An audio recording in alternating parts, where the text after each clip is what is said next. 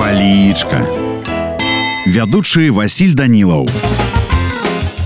Прывітанне ўсім сябры сёння з вами разбярэм слова пантофлі пантофлі звычайна вырабляюць з мяккай тканіны скуры і гэтак далей абутак падобны акрою вядомы са старажытных часоў некаторыя віды асабліва прызначаныя для наведвання ванны басейна і іншых вільготных месцаў робяцца з гумы або пластыка пантофлі могуць мець форму туфляў ці не мець задніка так званыя шлапакі падэшва ў іх звычайна тонкая і не падае сур'ёзнай абароны для нагі у гасцініцах лазнях і гэтак далей выкарыстоўваюцца аднаразовыя пантофлі калі казаць па-руску то пантофлі гэта тапачкі а ў мяне на сёння ўсё добрага вам настрою і нясумнага дня Палічка.